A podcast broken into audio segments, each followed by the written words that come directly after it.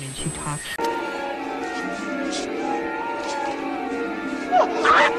Are you alright?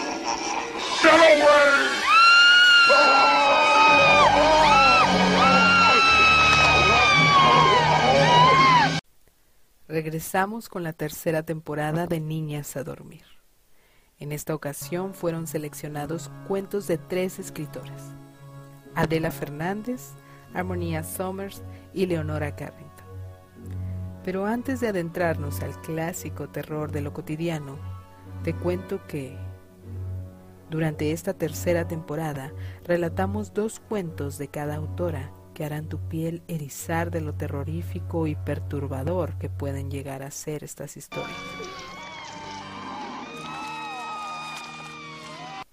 Tres mujeres que en sus narrativas estilan la cotidianidad con lo original y sello propio del terror que hacen sean representantes dignas de la narrativa terrorífica en todas las geografías en donde han sido leídas. Los horrores cotidianos, la guerra, el racismo, la soledad, los mundos paralelos, la locura. En fin, todo esto se mezcla con la emoción humana más profunda y básica, el miedo.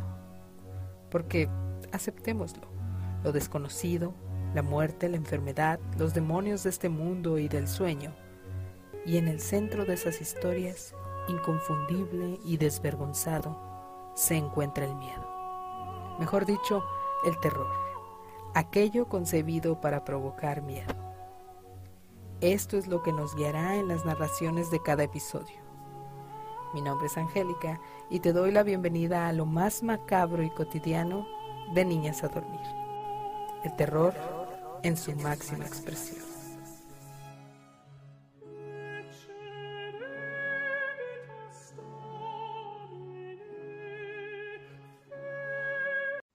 El hombre del túnel. Cuento para confesar y morir. Por Armonía Summers. Iba saliendo de aquel maldito caño. Un tubo de cemento de no más de 50 centímetros de diámetro en el que había tenido el coraje de meterme para atravesar la carretera. Cuando lo conocí. Contaba entonces siete años.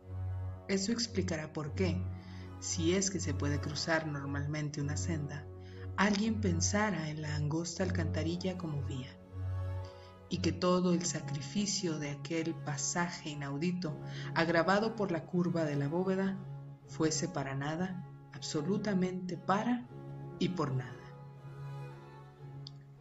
Reptando a duras penas, oliendo con todos los poros el vaho pútrido de la resaca adherida a la superficie, logré alcanzar la mitad del tubo. Fue en ese preciso punto de caramelo de la idiotez cuando sucedieron varias cosas, una de ellas completamente subjetiva. El pensar que pudiera aparecerse de golpe algo terrorífico, desde víbora a araña, siendo imposible el giro completo del cuerpo y debiéndose imaginar la marcha atrás como una persecución frontal por el monstruo. Entonces, y ya instaurada para siempre la desgracia de la claustrofobia, se advirtieron estos dos leves indicios compensatorios. Ver aproximarse cada vez más la boca del caño a la punta de mi lengua y vislumbrar los pies de un hombre, al parecer sentado sobre la hierba, según la posición de sus zapatos. Es claro que ni por un momento caí en pensar que era yo quien había estado buceando hacia todo, sino que las cosas se vendrían de por sí a fuerza de tanto desearlas. Dios, yo nunca te tuve al menos bajo esa forma de cómoda argolla de donde prenderse en casos extremos ni siquiera como la cancelación provisoria del miedo. Así, solamente asistida por una imagen circular y dos pies desconocidos, fue como llegué a la boca de la alcantarilla, hecha una rana, bogando en seco, y exploré la cosa.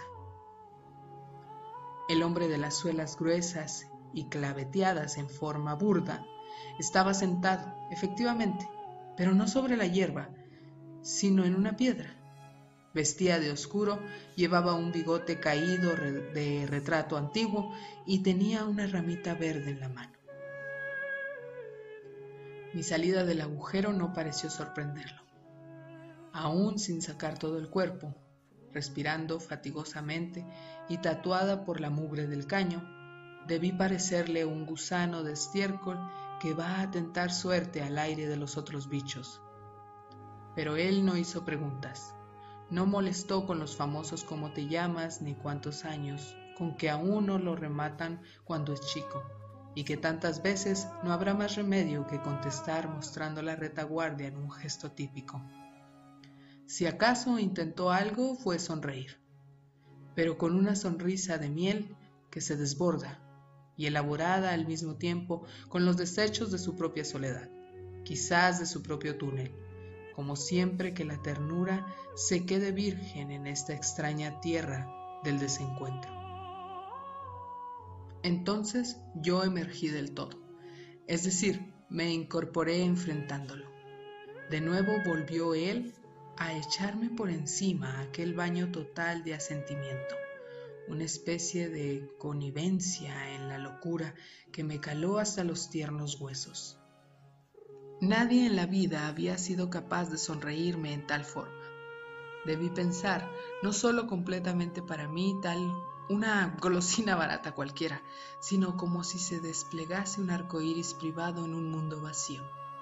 Y casi alcancé a retribuírselo pero de pronto ocurre que uno es el hijo de la gran precaución, hombre raro, policía arrestando vagos. Nunca, cuidado.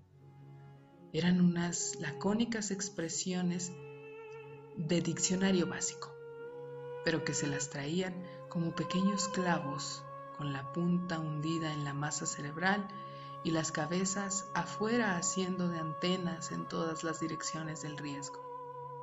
Malbaraté pues el homenaje en cierre y salí a todo correr, cuanto me permitió el tembecleo de las piernas. El relato, balbuceado en medio de la fiebre en que caí estúpidamente, se repitió con demasía. Y así, sin que nadie se diera cuenta de lo que estaba haciendo, me enseñaron que había en este mundo una cosa llamada violación, algo terrorífico, según se lograba colegir viendo el asco pegado en las caras de las moscas en la basura. Pero que si, de acuerdo con mi propia versión del suceso, podría provenir de aquel hombre distinto que había sonreído para mí desde la piedra, debía ser otra historia. Violación, hombre dulce, algo muy sucio de lo que ellos estarían de vuelta pero sin que nada tuviese que ver con mi asunto, divisible solamente por la unidad o sí mismo, como esos números anárquicos de la matemática elemental que no se dejan intervenir por otros. Tanto que supuse que violar a una niña sería como llevársela sobre un colchón de nubes por encima de la tierra suspicaz a un enorme granero celeste sin techo ni paredes, y estarse luego a lo que sucediera. Así fue como la imagen inédita de mi hombre permaneció inconexa, tierna y desentendida de todo el enredo humano que había provocado. Detuvieron a unos cuantos vagabundos y nada. Mi descripción no coincidía nunca con harapos, piojos, pelo largo, dientes amarillos. Hasta que un día decidí no hablar más. Me di cuenta de que eran unos idiotas crónicos, pobres palurdos sin aventura incapaces de merecer la gracia de un ángel que nos asiste al salir del caño. Y todo quedó tranquilo. Pero eso no fue sino el prólogo. Él reapareció muchas veces, se diría que siete, las suficientes para una completa eternidad. Y aquí comienza la verdadera historia. El hombre de la acera de enfrente, el único que asistió a mi muerte la revelación final del vacío. Yo vivía entonces en una buhardilla. La había elegido por no tener nada encima ni a los costados, una especie de liberación inconsciente del túnel, por si esto fuera a saber psicoanalizarse. Una vez, luego de cierta enfermedad bastante larga, abrí la ventana para regar unas macetas y lo vi. Sí, lo vi. y era el mismo, con tantos años más encima, y no había cambiado ni de edad, ni de traje, ni siquiera de estilo en el bigote.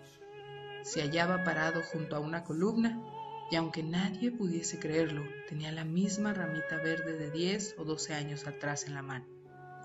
Entonces yo pensé, esta vez será mío, solo que su imagen no tendrá profanadores, no irá a caer en los sucios anales del delito común, al menos siendo yo quien lo entregue. En ese preciso golpe mental de mi pensamiento, él levantó la cabeza, desde luego que reconociéndome, y volvió a sonreírme como en la boca del túnel.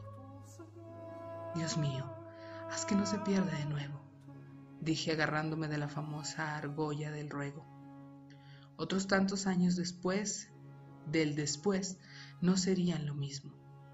Solo tiempo de bajar a decirle que yo no lo acusé. Y no únicamente eso, sino todo lo demás, las dulces historias que su presunta violación había sido capaz de provocar más tarde, en toda soledad que tú desparramases bajo el cielo, cuando las horas eran propicias y las uvas maduraban en sus auténticos veranos. Tomé el teléfono y marqué el número del negocio vecino al lugar donde él había reaparecido. Perdone, dije, contrariando mi repugnancia a este tipo de humillaciones. Habla al estudiante que vive en el último piso de enfrente. Sí, ¿y? Bueno, usted no lo podrá comprender. Quiero simplemente que salga y diga a ese hombre vestido de oscuro y con una ramita en la mano que está junto a la columna que la muchacha que regaba las macetas es aquella misma chiquilla del túnel y que ya baja a encontrarlo que no vaya a perderse de nuevo a causa de los cinco pisos que deberá hacer para reunírsele. Corra, se lo suplico. Nada más, ¿eh? se atrevió a preguntar el tipo. Vaya de una vez, le ordené con una voz que no parecía salir de mis registros. Lo espero sin cortar. Es que ya no podrán pasar los, de, nuevo los, los mismos años. Nunca es el mismo tiempo el que pasa. Mis incoherencias, la locura con que le estaría machacando el oído, lo hicieron salir a la calle. Le observé mirar hacia el punto preciso que yo había indicado, mover la cabeza negando y aumentar después el área de reconocimiento. Al cabo de unos segundos, y mientras yo veía aún al forastero en la misma actitud, volvió con esta estúpida rendición de noticias. Oiga, ¿Por qué no se guarda las bromas para otro? Junto a la columna no hay ningún tipo, ni nada que se le parezca. Esto no es un episodio del hombre invisible. ¿Qué diablos? Bromas las que quiere ser usted, no yo, le grité histéricamente. Está aún ahí, lo sigo viendo. Eso si no agarró las de Villadiego al ver que yo o usted lo habíamos pescado a punto de robarse mi bicicleta, ¿no? Cállese, pedazo de bruto. O las de cruzar la calle nomás, agregó tomándose confianza, para trepar de cuatro en cuatro a su altillito, porque yo siempre pienso que usted duerme ahí demasiado sola y que cualquiera sería capaz de ir a acompañarla con gusto. Le corté el chorro sin fin de la estupidez con que amenazaba inundar el mundo y hasta descubrir quién sabría qué conexiones secretas con los demás los de aquel tiempo que se me había ido perdiendo entre uno y otro nuevo, llevándose sus caras. Por breves minutos de marcha atrás volví a sentir mi aire abanicado por sus alientos, algunos como el del parto de las flores, pero otros tan iguales al de esas mismas flores cuando se pudren, que casi hubiera sobornado a la muerte para que se los arrastrara de nuevo. Fue entonces cuando comprendí que jamás en adelante debería comunicar a nadie mi mensaje. Todo era capaz de quedar injuriado en el trayecto por el puente que ellos me tendían. Y en forma vaga llegué a intuir que ni yo misma estaría libre de caer en sus fabulaciones, que era necesario liberar también al hombre de mi propio favor simbólico, tan vasto como el de cualquiera. Cerrado, pues, el trato definitivo y mientras él seguía en la misma actitud de contemplación, sin enterarse siquiera de que el dueño de la bicicleta la sacaba del apoyo de la columna llevándosela al interior de la tienda, yo salí como una sonámbula hacia la escalera.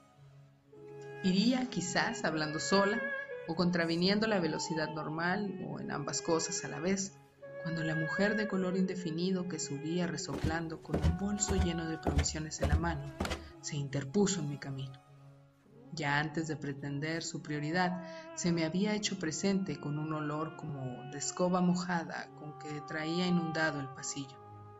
La estaba imaginando en una pata, yéndose a la oscuridad de la rinconera a colgarse por una argollita de hilo sucio que ella misma se habría atado a la ranura del cuello, cuando persistió en tomarse toda la anchura del pasaje. Luchábamos por el espacio vital, sin palabras, a puro instinto de conservar lo más caro. Ella su vocación de estropajo, yo la boca del túnel donde iba a hallar de nuevo algo que me pertenecía, cuando no tuve más remedio que empujar. Sí, empujar, que otra cosa.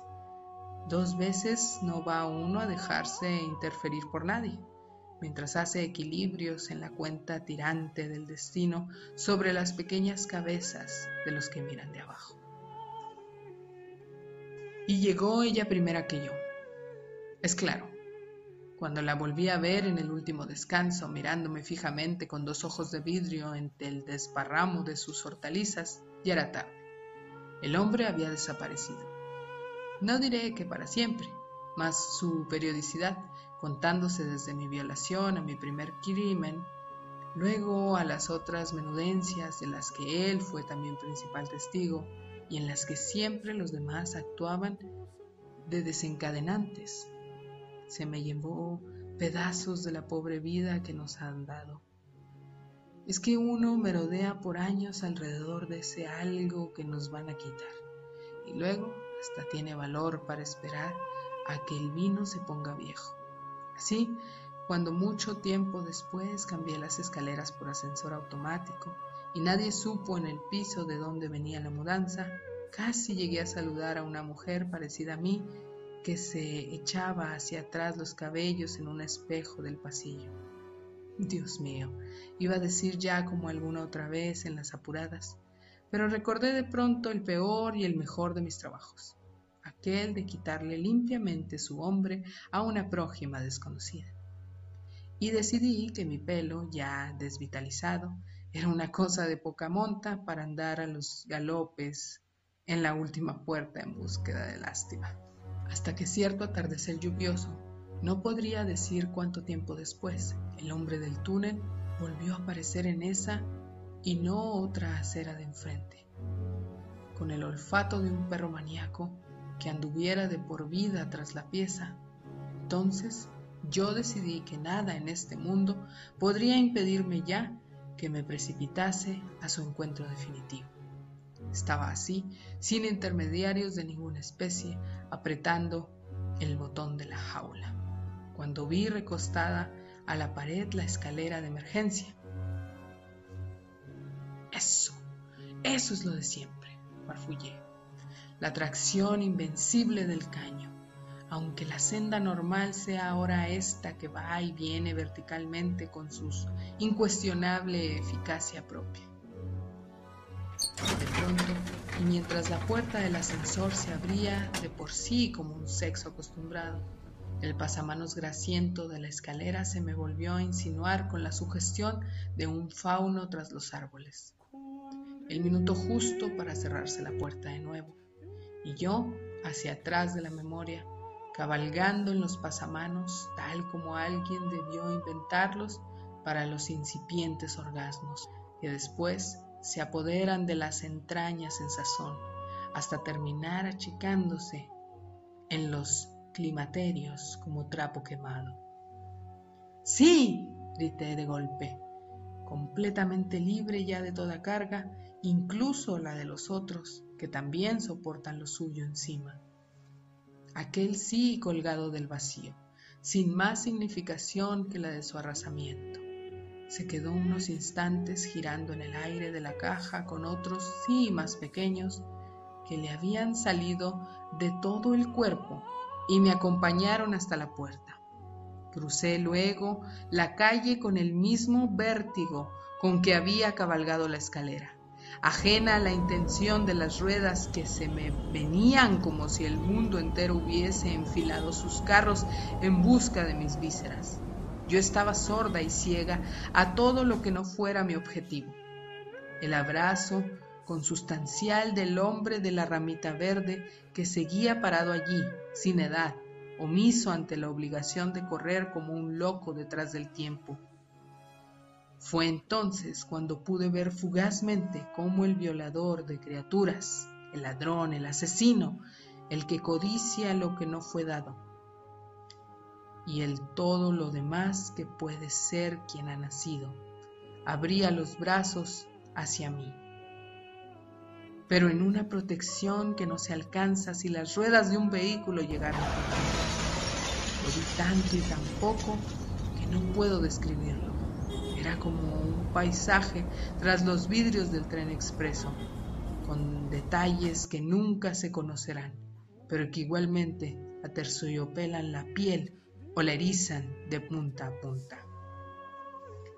Gracias por la intervención de las siete caídas, alcancé a decirle, viendo rodar mi lengua como una flor monopétala sobre el pavimento.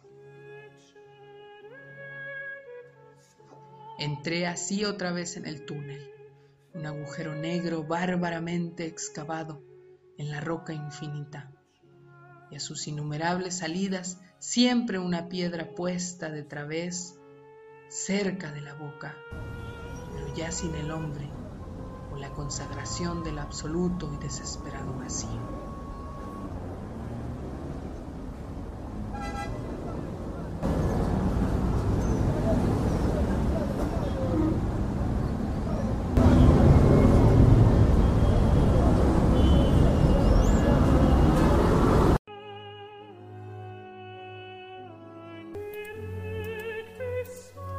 Las historias narradas en Niñas a Dormir son historias que poseen la originalidad y calidad suficientes de sus autoras para demostrar que no estamos ante ninguna moda, sino ante una propuesta narrativa rica en imaginación, vigorosa, diversa y de particular gusto por lo macabro.